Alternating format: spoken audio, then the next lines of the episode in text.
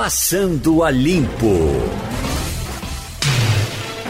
Passando a Limpo começa. Na sexta-feira nós temos hoje Maria Luísa Borges, Mirela Martins e Jamildo Melo.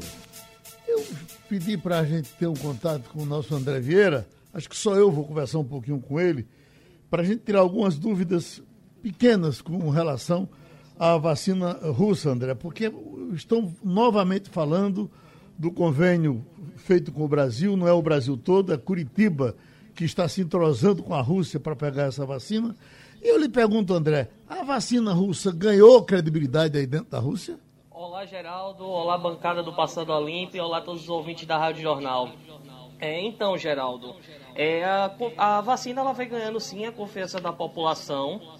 É, foi feita uma pesquisa entre os russos e indicou que 53% da população está disposta assim, é, se imunizar com a vacina do coronavírus.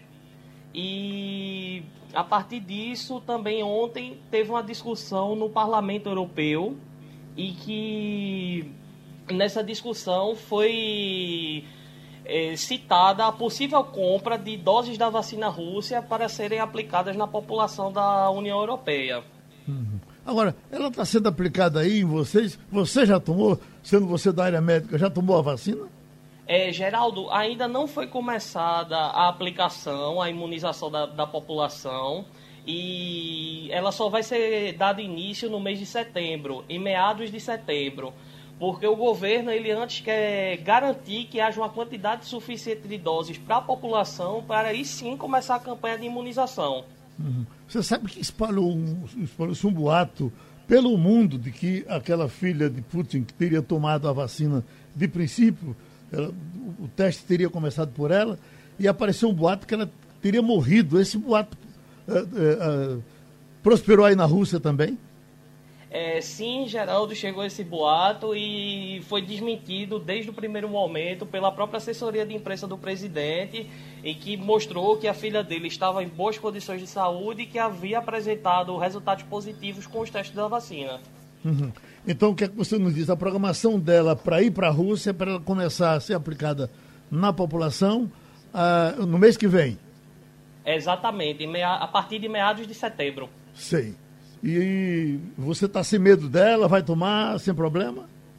Geraldo, sim, eu estou disposto, até porque nós que estamos envolvidos com o campo da saúde aqui, é, necessitamos justamente de, de, ter algum aporte, de ter algum porto seguro, então eu sim estou disposto. Pronto, André, eu só estava querendo trazer um pouco da sua simpatia aqui para é, é, Moreno, principalmente, onde você vai ser vereador lhe mandar um, um, grande abraço. Só perguntar, Maria Luísa, Mirella, Jamildo, posso mandar uh, dispersar André para ele para tomar o café com Putin? A minha dúvida é se ele está acompanhando como está o processo para a testagem da vacina russa no Brasil, que o Paraná é, avisou que pelo menos 10 mil voluntários seriam testados, mas dependia da Anvisa. Ele tem informação se o processo já está correndo na Anvisa, se tem prazo também para iniciar e se esse prazo é tão curto como é, aí na Rússia, né, que no próximo mês já vai estar tá testando? Então, o que foi anunciado aqui na imprensa russa é que o Brasil, Brasil, no caso o estado do Paraná, mais especificamente, já estaria disposto a receber essas doses. O que realmente faltava era essa autorização pelos órgãos de vigilância sanitária brasileiros.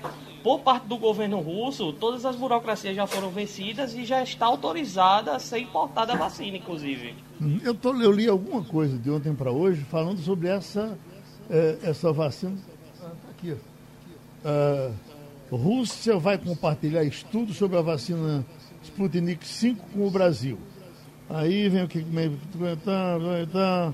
é, bom, é, ainda é na, nas, nas, conjecturas com o Paraná, mas o Paraná, de princípio, é, o, governo, o governador Ratinho, foi o primeiro que se interessou e está doido já para começar a aplicar no pessoal.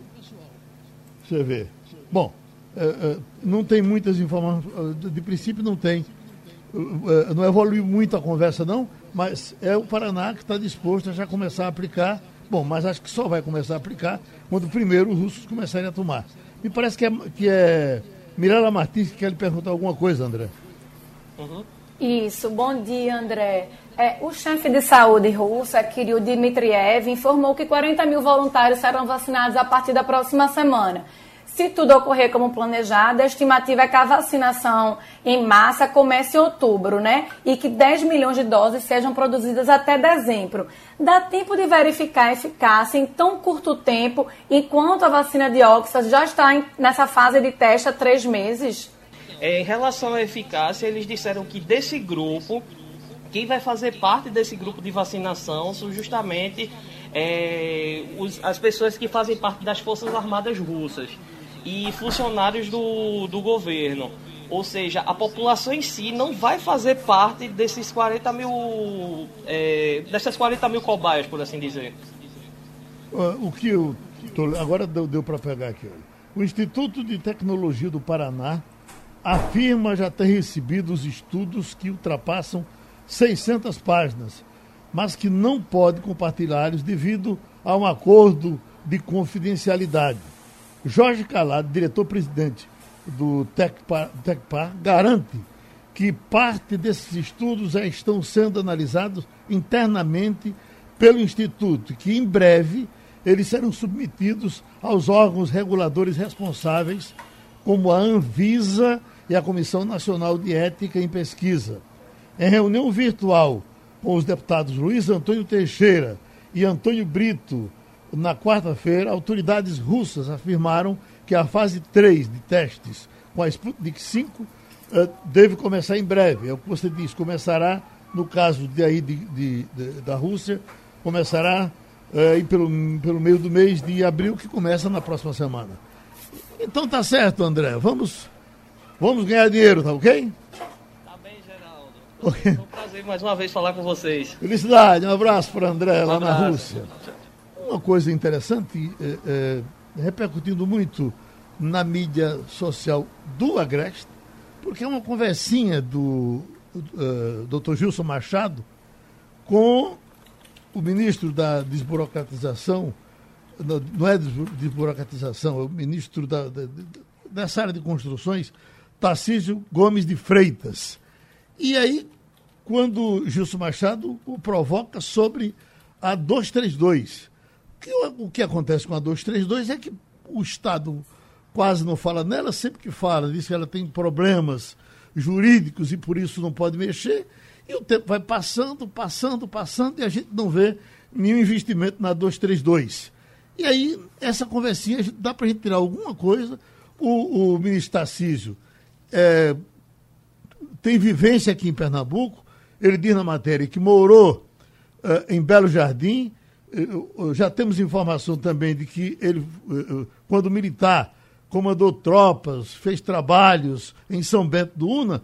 Então, essa conversinha de Justo Machado com o ministro Tarcísio Gomes de Freitas.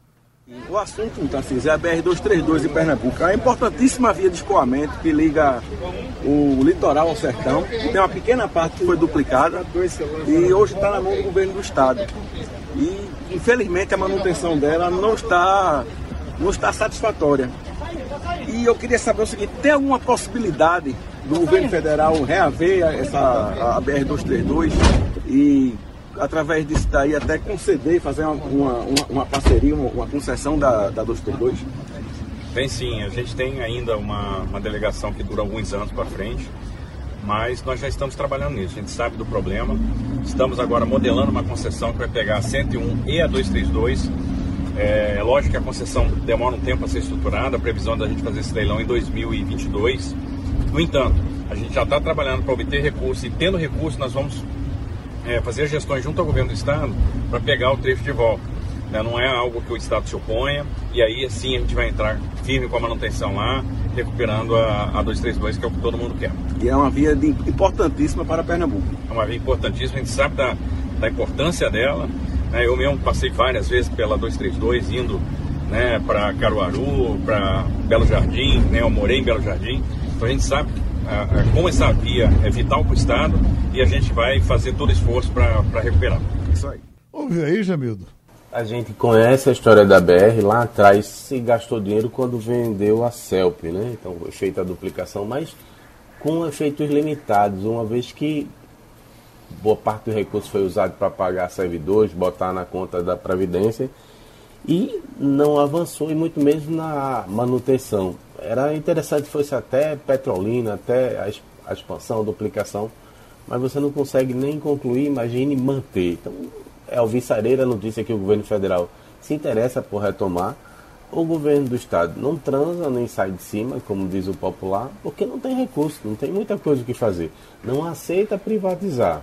Eduardo, mesmo com receio de perder voto, é, isso chegou a ser ventilado, chegou a ser estudado, mas nunca aceitou fazer pedágio. Vamos esperar para ver o que acontece. O governo federal tem dinheiro e talvez tenha a intenção de fazer alguma coisa para mostrar serviço para 22. Vamos aguardar. Ô Maria Luísa, é, é, é impressionante uh, uh, o que não há repercussão política nenhuma com relação a, a, esse joga fora da 232 e governo do Estado. Havia um tempo, quando Jarbas fazia oposição ao, ao PSB, ao grupo de Eduardo, que ele dizia, olha, vocês não fazem nada porque foi Jarbas que, que, que construiu a estrada, querem que ela se acabe e tal. E aí Jarbas virou aliado do, do, do, governo, e aí pronto, nem o grupo de Jarbas fala dela, nem ninguém fala dela, e vai se acabando, se acabando, se acabando. Não tem um pronunciamento de um deputado, não tem um. Nem os políticos de Caruaru se interessam por isso, é uma coisa que impressiona. E Deus queira que o governo federal retome. Esse ministro Tarcísio é um ministro de, de, de credibilidade nesse governo, concorda? É, ele tem, tem demonstrado muita atuação, uma, coisa, uma forma muito é, é, eficiente de atuar, mas assim, é, a gente sabe que não tem dinheiro para tudo, então ele vai ter que fazer escolhas. Será que nesse processo de escolha é, a nossa BR vai estar contemplada ou, ou pelo menos um trecho dela? Eu acho que o que acontece é que as pessoas se esquecem do que era aquilo antes da BR ser duplicada. É, Pernambuco viveu uma incrível interiorização do desenvolvimento, com aquele investimento em pouco mais de 100 quilômetros. É, de fato, foi uma obra que eu diria que foi uma divisora de águas com relação a, ao desenvolvimento do Agreste, principalmente, né? primeiro até Caruaru, depois até São Caetano. E hoje o que você vê é uma estrada em deterioração. Eu não tenho certeza, Jamildo pode me ajudar e complementando, mas eu tenho a impressão que oficialmente a obra nunca foi entregue. É, houve umas discussões do ponto de vista é, é, de técnica e que eu realmente não, não me lembro do desfecho, mas havia até uma, uma protelação na entrega, porque uma vez entregue, você tem um prazo de validade em que a construtora, o consórcio, os dois consórcios, né, teriam obrigação de fazer a manutenção por um período de até uma década. É, Jamil, tem informação de se isso foi resolvido? A última informação que eu tenho é justamente essa, que jamais foi entregue. Tem inclusive uma briga grande na justiça, as empreiteiras pedindo compensação por dinheiro que não teriam recebido e, e o Estado se recusando a, a pagar. Uhum. Agora, nesse caso, pelo que a gente entendeu do ministro, o que ele está querendo é, é, é, é o, o, governo federal retomar e, e, e, privatizar, não é isso, Jamildo? Foi isso que você entendeu? É, concessão, justamente. V agora, vamos torcer que não seja só uma jogada eleitoral, né? A gente está no ano da eleição, se faz todo tipo de promessa para poder angariar simpatia por parte dos eleitores eu confio mais em alguém que não fica anunciando que vai fazer e simplesmente vai lá e faz, porque é o correto a ser feito. O que ele está dizendo é que também é uma coisa para 2022, ainda teríamos 22. dois anos aí de, de vai e vem, né? E é interessante ainda, Geraldo, que ele não só fala na, sobre a 232 nesse pacote de concessão, mas ele também coloca 101 na fala dele, né? Preste atenção, ele coloca o 101 e 232. É, voltamos a dizer, esse, esse, esse ministro tem sido muito é, elogiado no governo. Quando ele bota a mão, as coisas funcionam. E aí vem a nossa esperança que a 232 seja levada a sério, porque está nisso aí. E, e, a explicação de que, ah, porque tem uma bronca, parece que foi com Queiroz Galvão, um trecho aí e tal. E, e agora? Vai ficar assim o resto da vida? Quando já se fala, inclusive, na duplicação dela, pelo menos até Arco Verde, né? Uhum. Uhum. Passando a limpo, chamando agora o advogado Paulo Perazzo, tem Maria Luísa Borges, Mirela Martins, Jamildo Melo, para a gente conversar. Doutor Perazzo, bom, medida começará a valer nos próximos dias, após sanção do presidente Bolsonaro. Estamos falando da Lei Geral de Proteção de Dados. E aí vem dez mudanças que poderão causar muita coisa na sua vida. Deixa eu trazer, por gentileza, a Maria Luísa, para começar essa conversa com o doutor Perazzo, que aí é de, de potência para potência. Vamos nós, Maria Luísa? Bom dia, doutor Perazzo. É, a gente foi pego meio de surpresa com a decisão que o Senado tomou com relação à LGPD. Né? Esperava-se que houvesse uma protelação da validade, quando na verdade ela começou a valer até de forma retroativa. É, pra, principalmente para o pequeno é, é, empreendedor, não só quem está na internet, que as pessoas pensam que a LGPD, a Lei de Proteção aos Dados, é só para site ou para serviços é, online, quando na verdade a gente está falando de qualquer dado. Como é que o pequeno pode se adequar a essa nova realidade em que ele tem que proteger é, e dizer que protege os dados do seu cliente? Luísa, bom dia. Pior de tudo é essa insegurança quanto à entrada em vigor. É, Bolsonaro tinha é, colocado uma medida provisória, adiando, e o Senado é, entrou dizendo que vai é, fazer um projeto de conversão é, já para que ele vá é, ter vigência a partir da sanção do presidente, ou seja, daqui a 15 dias. E aí ficou dois marcos. É, seria que hoje, ou seria a, a sanção da presidência, então está, por enquanto, uma estrutura que ninguém entendeu ao certo as datas. Ainda existe muita insegurança jurídica é, quanto à validade. Isso é péssimo, isso gera é, é, insegurança jurídica a partir de quando as multas poderão ser é, aplicadas, porque há divergências no entendimento é, de, de, tanto adiamento, medida provisória, projeto de conversão, e aí ficou essas datas que aí ninguém tem uma certeza absoluta de quando começa. De qualquer forma, foi criada a Agência é, Nacional de Proteção de Dados, que é vai funcionar como uma agência xerife, ou seja, é, vai é, colocar as sanções administrativas, os funcionários que vão fazer esse trabalho de acompanhamento, de fiscalização, de aplicação de multas, foi criada.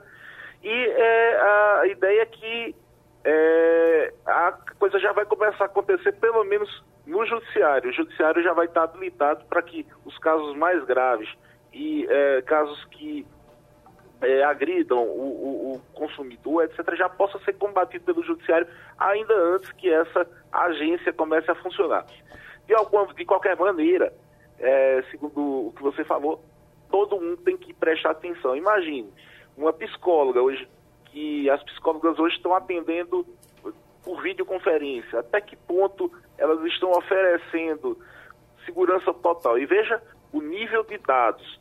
Se essa informação é, não estiver sendo bem tratada, um terceiro, um hacker, ou então uma escuta clandestina, pode saber exatamente a vida da pessoa e os pontos fracos da pessoa.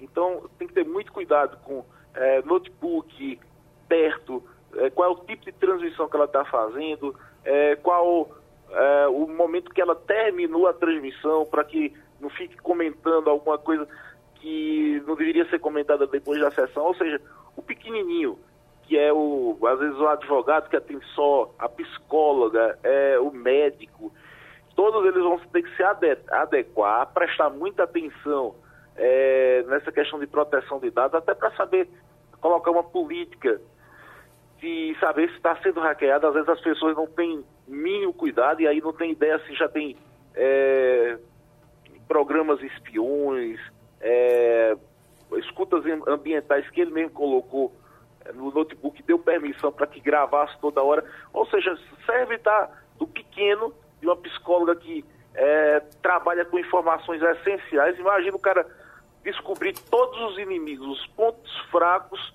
dos inimigos através de um psicólogo.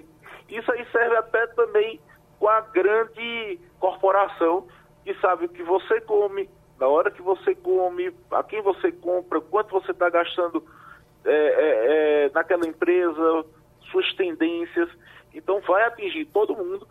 É, apenas as grandes empresas é que estão se preparando quanto à implantação da LGPD e os pequenos ainda estão ouvindo essa frase, estão tá ouvindo a gente aqui falando na rádio, mas ainda estão longe de tomar qualquer preparação para efetivar essa proteção do dado, de dados dos, das empresas pequenas ou então profissional individual.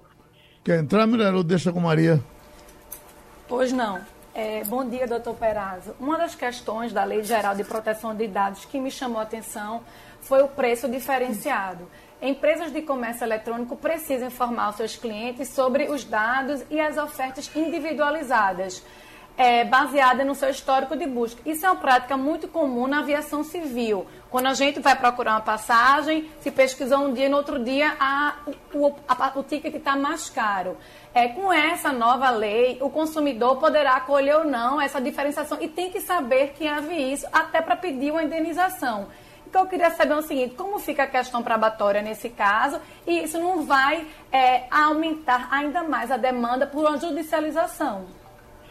Faz sim. Inclusive, é, mesmo antes da LGPD, é, eles já vinham, vinham praticando isso e já estava tendo uma reprimida do judiciário. Você fazia uma pesquisa para um determinado é, trecho e desistia daqui a 10 minutos ou 15, você fazia de novo e o preço já vinha mais alto porque ele percebeu que tinha alguém procurando aquele trecho. Isso aí já estava sendo, havendo uma reprimenda do judiciário, porque percebeu-se que eles estavam pegando os dados, vendo que era você ou daquela pelo IP, etc. E você estava com interesse e aumentava-se o valor da passagem através de algoritmo. O cara simplesmente dizia, bom, ele procurar a primeira vez está procurando a segunda, é porque está com interesse, vamos colocar aqui um, um preço maior. Então isso já está já tá tendo a reprimenda do judiciário, várias e várias decisões é, no país batendo esse tipo de prática. Agora, com a LGPD, vai, lógico, é, receber um tratamento especial, você vai poder a, acionar a Agência Nacional de Proteção de Dados, também vai poder é, acionar judiciário, e toda essa questão de como eles estão tratando os seus dados, sabendo que é você e manipulando o preço, etc., vai tomar uma. É, vai, vai ser encorpado. Né? Então vai, as, as, empresas vão ter mais cuidado, vão deixar é, de fazer algumas práticas, ou se fizerem, sabem que vai ter uma multa pesadíssima, vai ter denúncia, denúncia coletiva, e isso aí pode se transformar em multas que podem chegar em 2 milhões de reais, assim, sem dificuldade, de acordo com esse dano na coletividade. E aí pode ser que a gente comece a ver esse, essa mudança administrativa. Até hoje, é só os atiradores solitários, o, o cara que percebe esse direito, coloca no judiciário e ganha alguma indenização. A coisa vai ficar mais forte, mais, mais coletiva a partir de agora. O, o que a gente está sabendo é que ela vai ser colocada em prática em breve, e não dizem exatamente quando. Agora, uh, vai depender ainda de assinatura de Bolsonaro. Eu lhe pergunto, teria alguma coisa para ele vetar, alguma coisa para ele acrescentar, ou isso já é ponto pacífico? Essas 10 mudanças vão acontecer, é só esperar. Olha, ele pode, ele pode vetar algumas coisas, agora a questão maior, o, o, a coisa principal vai ser no prazo que está é, tá indefinido. Ele colocou a medida provisória é, mandando para é, dezembro. E aí foi derrubada essa medida provisória é, e, e ele tem pelo menos 15 dias para poder sancionar. Então, Veja, já tem esse prazo de 15 dias. Está valendo a partir de hoje ou é só a partir da sanção? Essa é a, é a, é a maior dificuldade. E aí criou-se essa insegurança jurídica. Para que, que não se corra risco, quem já vinha trabalhando com essa implementação do, do, da Lei Geral de Proteção de Dados, o ideal é já fazer as boas práticas a partir de agora para não sofrer absolutamente nada. E aí as grandes empresas já estavam estruturadas para isso. E o pequeno, Geraldo, nem pensa nisso, meio de pandemia, diz, olha, não vou tomar conta disso. fique sabendo que vai precisar tomar conta e pode ser denunciado. Então, já está na hora de, pelo menos, começar a pensar no assunto, começar a trazer é, algum especialista, alguma coisa, pelo menos ler sobre o assunto, porque às vezes está violando quase tudo da LGPD, no sentido de, de não respeitar esses dados, e nem sabe disso. Então, para muita gente, pelo menos vai servir esse grande alerta de que daqui para dezembro é, ele vai ter que acelerar, pelo menos, a sua é, implementação de proteção de dados na, nas empresas. Um abraço, então, muito obrigado ao advogado Paulo Perazzo. Passando a limpo, seguimos. Jamildo Melo, Rio de Janeiro, está pegando fogo hoje de manhã. Já prenderam quem? Vende lá. Mandaram afastar o, o Witzel, né? Assumiu vice ele está reclamando que não teve acesso a, a, ao processo, que não teve como se defender. Inclusive, na próxima semana teria lá um, uma inquirição na Alep. É, e gira em torno, supostamente, de, de falcatruas aí na área de saúde, onde também atuaria, do mesmo partido, o PSC, o pastor Everaldo, né, que fez indicações e também é, do mesmo partido do presidente, do, do governador. É, é uma pena porque você vê o Rio de Janeiro cada vez afundar mais e mais, né? Uhum. Em vez de você ver uma luz no fim do túnel, acaba piorando. O, o juiz que se apresentou como grande paladino da ética, da correção, cada vez afunda mais. Já está com data para começar os processos de, de de impeachment para a Assembleia começar a votação para ele ir embora? É, porque está uma briga judicial grande também, tem interferência Exato. De, de tudo quanto é de, de, justiça, né? Exato. STF pula, puxa para um lado, STJ do outro, ele recorre à justiça, não saberia nem dizer o que é que está valendo agora. Está valendo a decisão do STJ, né, que mandou ele se afastar. Ô Jamildo, agora tudo indica que quando chegar na, na Assembleia ele será caçado porque ele foi quase unanimidade a, a, o, o, processo contra ele, né?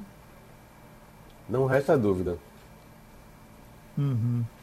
Bom, outro assunto, Mirella, está aqui, ó. Um ano após a chegada do óleo no Nordeste, a situação dos mares está pior do que estava antes.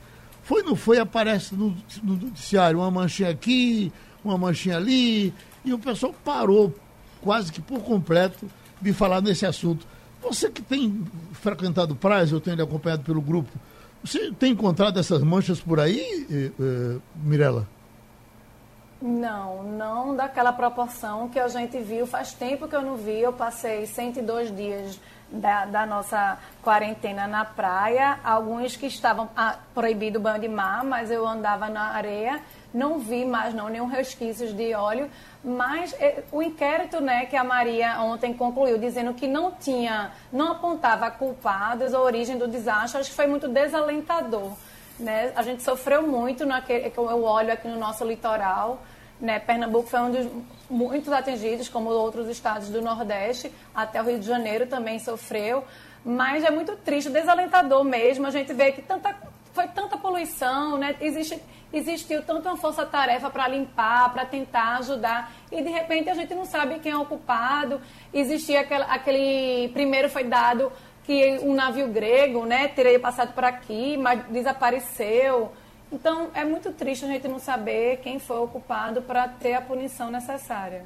É, Maria Luísa, não é, não é realmente de entristecer, porque falaram do, do navio da Venezuela, o, a, a, o óleo era da Venezuela e não sei mais o que. É, bom, é, é, teve a CPI, nem da CPI se fala mais, né?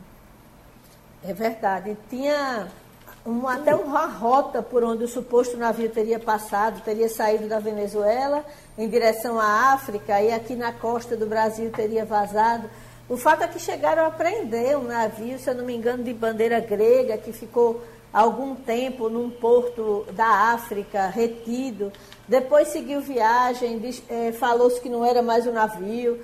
O que me preocupa é que, se acontecer uma vez, se ninguém sabe o que aconteceu e que e ninguém vai ser punido, pode acontecer de novo a qualquer momento. Então, essa fragilidade, essa incerteza com relação ao cuidado ambiental com as nossas praias é muito grave.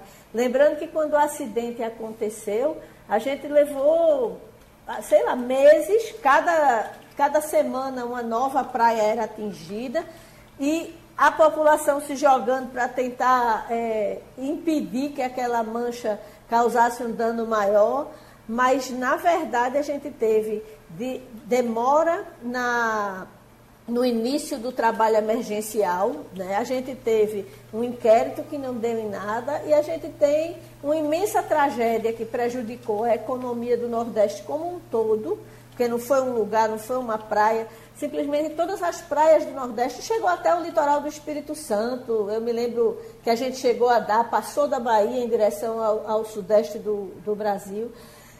E tudo isso e a gente não sabe quem foi e a gente está sujeito a qualquer momento viver todo aquela, é, aquele turbilhão, né? aquele tsunami negro de novo.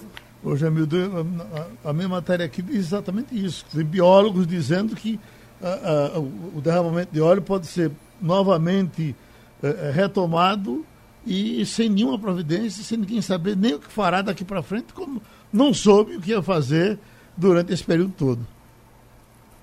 Bem, se não se soube quem fez o primeiro derramamento, está ali para fazer o segundo, terceiro, décimo, milionésimo e, e, ninguém toma providência. Eu, pessoalmente, acho que os governos sabem o que foi, o que foi feito. Agora deve ser rolo tão grande que não chega à opinião pública. Se nem a Polícia Federal foi capaz de desvendar, porque foi lá, fez uma investigação, apontou o culpado e não deu em absolutamente nada. Na verdade, esse mundo que a gente vive hoje é muito louco, é muita versão e você acaba se distanciando da verdade. Só esse trechinho aqui, ó. Na Bahia, pesquisadores do Instituto de Biologia da Universidade Federal estimam que a natureza vai levar no mínimo 10 anos para se recuperar, se não acontecer outra rebordosa. Quer dizer, para acabar com o estrago que estava aí já praticado, vamos esperar mais 10 anos. Se o negócio começar ou recomeçar novamente, é para nunca mais se acabar. Eita! O, a nota do Lobo Guará vai chegar já na próxima quarta-feira. Você tá, tá curiosa para pegar nesse dinheiro, Mirela? Ah, eu tô, Geraldo. Eu, eu sempre tenho uma tese que quando as notas grandes duram mais na carteira. Se você tiver 10 notas de 10 reais, saem rapidinho. Agora, quando você fica com aquela azulzinha de 100, que até então era a nossa maior é, cédula dura mais. Não sei se vocês têm esse mesmo sentimento. Eu estou com vontade de pegar uma nota dessas na, na, na, na quarta, no dia que ela chegar, e, e, sortear aqui no Passando a Limpo. Opa, vou mudar meu dia. Bota em dia de sexta. Nós já estamos com o doutor Fernando Cruz, pediatra, está desenvolvendo o projeto Criança Segura. Eu queria, uh, doutor Fernando Cruz, que o senhor, por gentileza, dissesse em pequenas pinceladas o que é o projeto Criança Segura, em que pé ele está, para a gente começar a conversar com o senhor. Pois não, esse projeto, posso falar, é, primeiro agradecer, bom dia. Bom dia. Pelo, pelo convite, já estive duas vezes no seu programa, uma delas quando fui diretor do HR há bastante tempo atrás. Bom, esse projeto foi criado em Recife, com, na, no Congresso Brasileiro de Cirurgia Pediátrica, 2000, tem 20 anos. E participei da fundação, foi fundado por um professor americano que nasceu no Brasil, tinha uma ligação muito grande com o nosso país. E a ideia é desenvolver projetos de proteção à criança. Esse, esse assunto que deu na notícia hoje do, do Ceará, dessa criança, é justamente por aí que a gente se preocupa só tem manchete quando dá óbito. E eu estava doente, internado, quando vi na televisão a queda daquela criança no, no prédio aqui em Recife. O que me chamou a atenção, eu digo, vou ver como é que a criança segura está atuando, porque eu, por outras atividades, eu me afastei. E vi que deveria voltar. Aquela criança, só para citar o exemplo, devia estar na creche, Existe uma lei municipal também de 2014 dizendo que criança abaixo de 10 anos não pode andar desacompanhada em elevador. Então, tudo isso me fez, fiz contato com a Criança Segura Brasil, porque o escritório está todo centralizado em São Paulo, as, as filiais nos estados não estão funcionando. E eles me solicitaram que eu assumisse aqui ah, o, o, trabalho. Já fizemos contato com a Prefeitura do Recife. Temos segunda, terça-feira uma reunião marcada com a Secretaria de Saúde do Estado. E evitar que aquelas coisas ocorram. Uma pessoa que já esteve várias vezes no seu programa, participou desde o começo, é doutor é, Marco Barreto, que Sim. cuida das, dos queimados no HR. É um problema. Se uma criança como essa, que estava em casa agora no Ceará, possivelmente a mãe dele podia estar trabalhando, tivesse numa creche bem cuidada, isso não aconteceria. As queimaduras das crianças no HR, que é, a maioria são crianças que estão na cozinha de casa, a mãe está fora trabalhando e tem uma criança maior cuidando das pequenas. Esse é um lado. O outro são os acidentes, trabalhar com acidentes. Outro com políticas públicas é, como essa lei que já existe, como a lei de piscina não pode ser é, livre para uma criança abaixo de 5 anos ter acesso e morrer por afogamento. Então, esses dados existem à disposição. A Criança Segura tem esses dados, são dados do Ministério da Saúde, e a gente tem de atuar nas causas que estão funcionando, principalmente. Deixa eu dizer, eu me... deixa eu ah, dizer aqui o, o, aqui o senhor está servindo com relação ao Ceará. É, a matéria é uh, menino de dois anos fica entalado numa Uma panela. panela.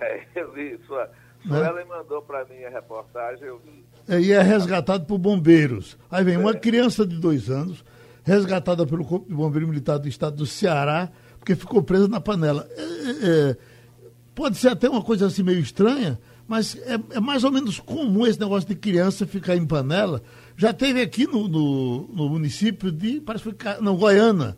Foi, né? Não é? O Corpo de Bombeiros é. correu para ter que abrir a panela no é meio para tirar uma criança que estava engasgada dentro, é. entalada. Hoje, né? hoje, é, isso é verdade. Quer dizer, a, hoje do HR, a maior causa de queimadura de criança é na cozinha da casa. Uhum. Porque a mãe sai para trabalhar, fica uma criança de 10 anos cuidando das crianças menores, e ela, na curiosidade de ver o que está, é, é, o que está tendo em cima do puxa o cabo da panela e a água, o líquido fervente cai em cima dela. Isso é, o dia a dia de Dr. Márcio Barreto no HR. Uhum. Essa, essas, essas, duas pontas, doutor Fernando, Sim. no caso da criança, desses acidentes, e no caso de, de idosos, é impressionante. Ontem, por exemplo, eu estava aqui acompanhando um noticiário policial de Eliel Alves, ele estava registrando que 11 pessoas foram internadas, 11 adultos, 11 velhos, foram internados por queda dentro de casa. Então, esses dois grupos precisam ser orientados para se protegerem, né? Com certeza, com certeza. Uhum. O idoso muitas vezes se comporta como uma criança pequena quando ele deixa de ter a consciência de tudo que ocorre com ele, né? Uhum. Com as doenças da, da idade avançada, né? Com a senilidade. Maria Luísa, vamos, vamos conversar? Vamos. Ah. Vamos. É, doutor Fernando Cruz traz reflexões muito importantes só que nesse momento de pandemia, com creches fechadas, escolas Exatamente. fechadas, Exatamente. e os pais muitas vezes tendo que voltar às suas atividades, porque boa parte do, do cenário das empresas é, já reabriu. Como compatibilizar, como dar atenção a essas crianças num contexto em que o poder público, nesse momento, não está prestando essa assistência? Pois é, então a preocupação é essa. Eu recebi de um vereador amigo meu, doutor André Regis, ele tem um trabalho, isso foi desenvolvido já no, primeiro mandato dele, um trabalho muito bonito sobre o mapeamento das creches da Prefeitura de Recife. E numa reunião que nós já tivemos agora, na, no, no início desses trabalhos, com a equipe de saúde da Prefeitura de Recife, o que houve com a pandemia foi isso, as creches foram fechadas então as mães, as, as mães ficaram sem alternativas. Ou não trabalha, ou leva a criança para a casa da, da onde ela vai trabalhar. Isso é uma coisa que eu, eu gostaria. Já fizemos contato com a prefeitura, é, com a equipe de saúde, estamos trabalhando com eles e vamos começar a ver como é que estão. Uma das coisas que eu gostaria de ver como estão as creches. O, o, projeto que a gente vai começar com a prefeitura é da, da, da mãe cegonha, que é um trabalho que começa orientando a gestante até os 5 anos de idade da criança. Isso é um trabalho que tem que ser reativado. tem, tem a parte pública. É, uma das ideias da Criança Segura Brasil é instituir em todos os, os municípios uma, uma semana da criança para cuidar da prevenção de acidentes. Inclusive, eu já recebi, eles mandaram para mim um modelo de projeto.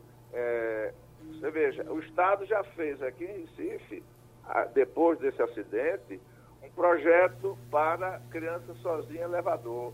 Só que o projeto de 2014, que é uma lei, eu mesmo não sabia que existia essa lei. Então, eu preciso ficar mais ligado e procurar trabalhar nesse, nesse tipo de coisa. Jamil do Melo e Maria Helena, você está tá pensando nela, né? Sim. É, eu ia chamar ela aqui para dar o bom dia final. Mas eu queria perguntar o, o nosso doutor Fernando, pode ser? Oh, pois não.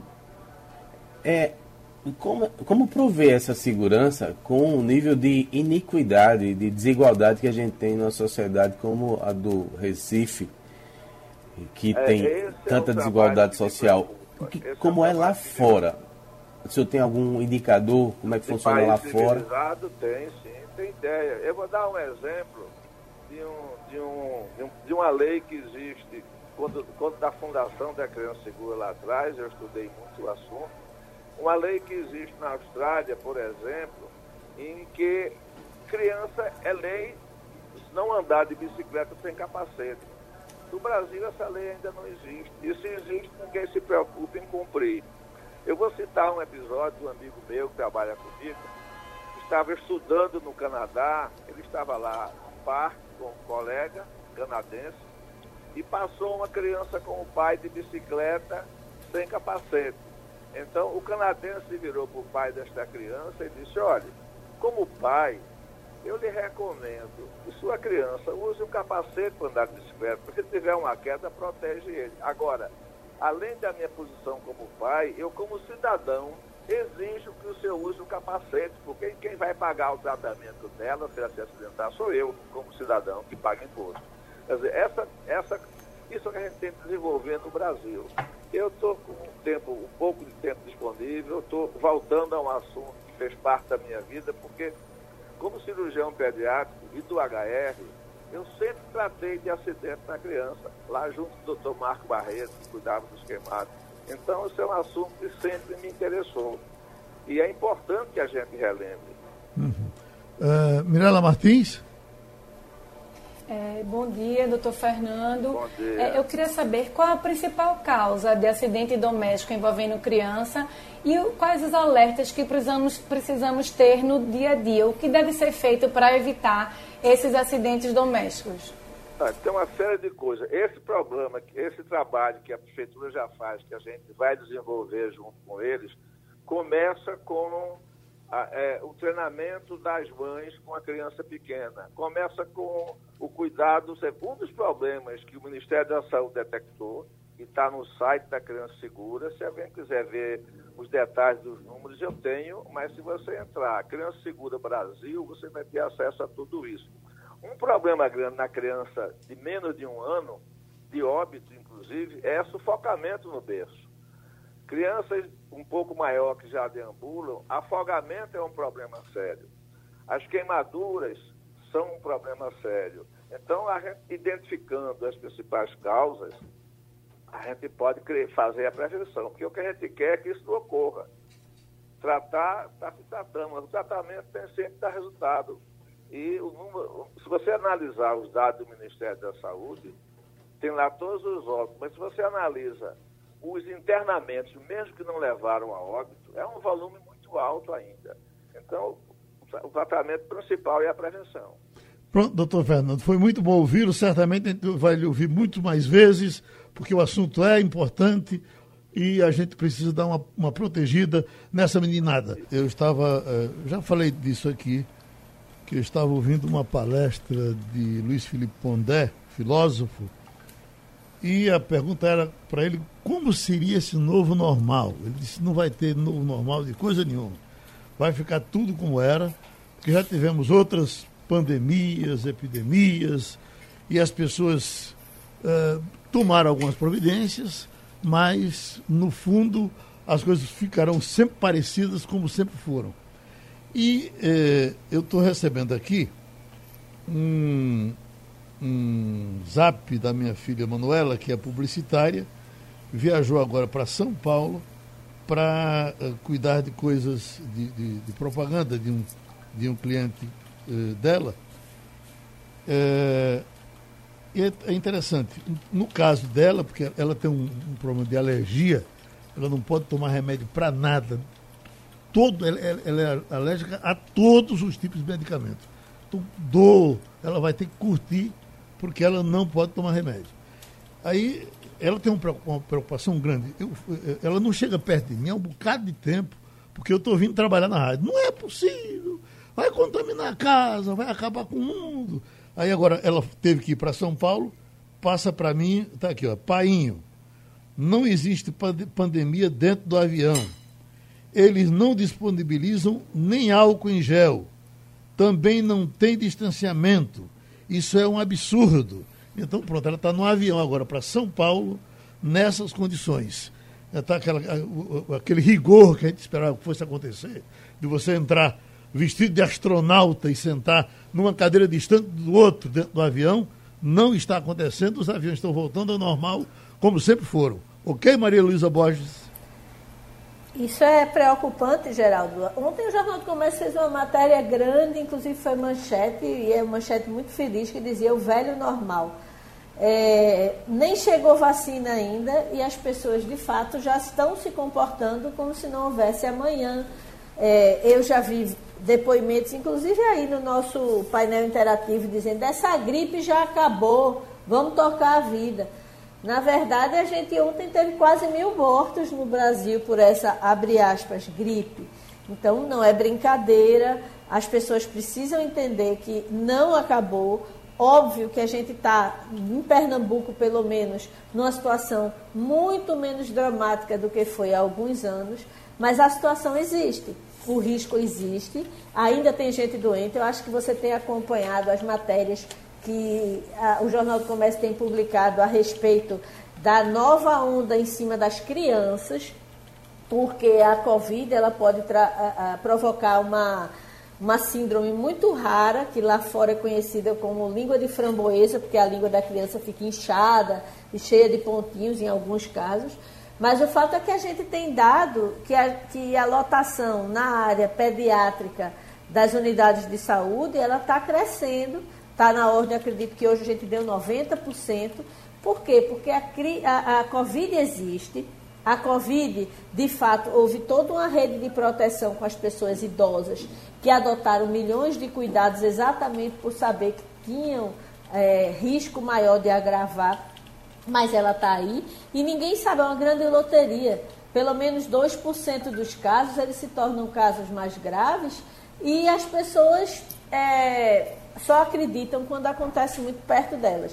Eu acho que essa é a maior é, é, lição e com relação a quem precisa viajar de avião por conta de alguma necessidade, às vezes uma questão pessoal grave, às vezes é uma questão de vida ou morte. Se você tem que viajar de avião, o conselho que eu dou é, além de máscara, vá com o protetor facial e não tire para nada. Quando chegar é, numa zona segura, lave muito bem as mãos para poder remover esses equipamentos porque seguro morreu de velho. Ô Jamildo, eu estou com a impressão também que os, os, aviões devem estar usando muito intensamente uh, o processo do ozônio. Mas uh, essa informação, se tiver nesse caso, pelo que estou vendo aqui, parece que é um avião da Azul, uh, essa informação deveria ser passada para o, o, o passageiro, para ele talvez ficar mais tranquilo.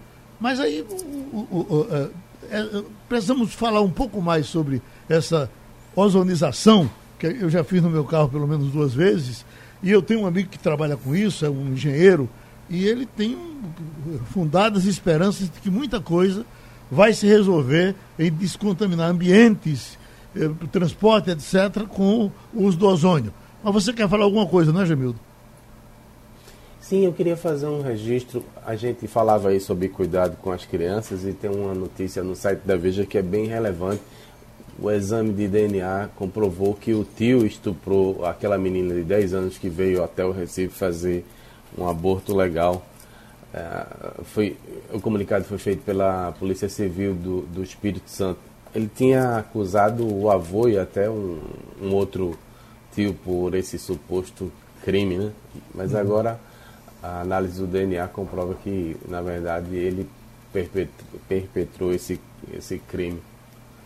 Bom, é de, de, de coisa para coisa, pulando para o outro lado, já estou vendo uma manchete aqui. Filho adotivo revela que mantinha relações sexuais com Flor de Lis. Esse negócio de Flor de Lis vai dar um filme interessante. Mirela? Já deu, né?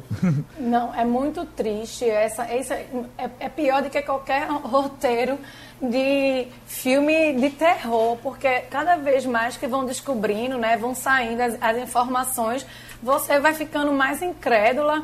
Né? Você não sabe qual o momento em que ela é a mulher, ela é a sogra, ela é a, é a nora, porque é, é uma rede de manipulação, de mentiras, né, que terminou com esse assassinato. Ok, minha gente? E ela é ex-mãe também, né? Ah, ela é ex-mãe também, isso. É o primeiro caso de ex-mãe que eu conheço, Geraldo. Uhum. Terminou o Passando a Limpo. Passando a Limpo.